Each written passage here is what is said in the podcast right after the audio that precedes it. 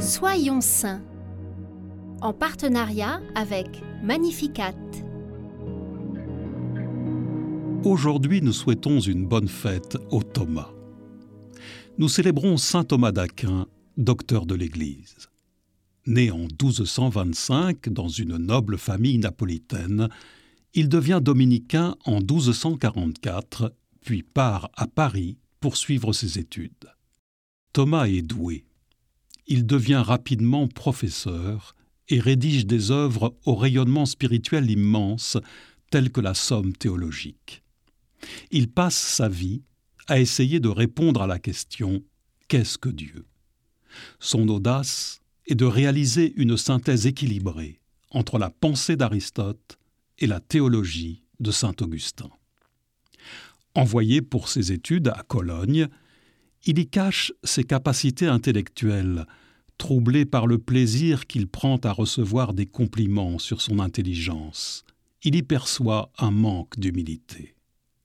Ses brillants camarades ne tardent pas à penser que cet Italien taciturne est complètement idiot.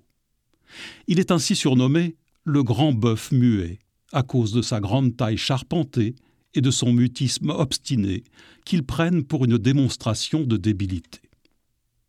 Un jour, l'un des frères, se croyant hilarant, appelle Thomas ainsi Frère Thomas, venez vite voir, là-haut dans le ciel, il y a un bœuf qui vole.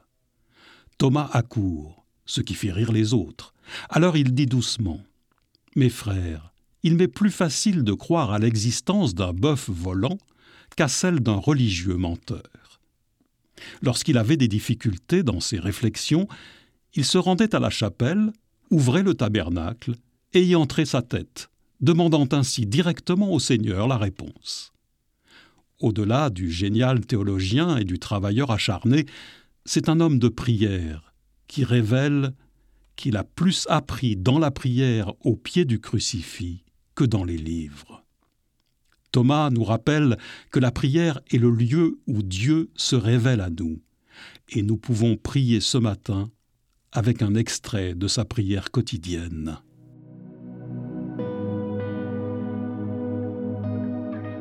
Accordez-moi, Seigneur mon Dieu, une intelligence qui vous connaisse, un empressement qui vous cherche, une sagesse qui vous trouve, une vie qui vous plaise, une persévérance qui vous attende avec confiance et une confiance qui vous embrasse à la fin.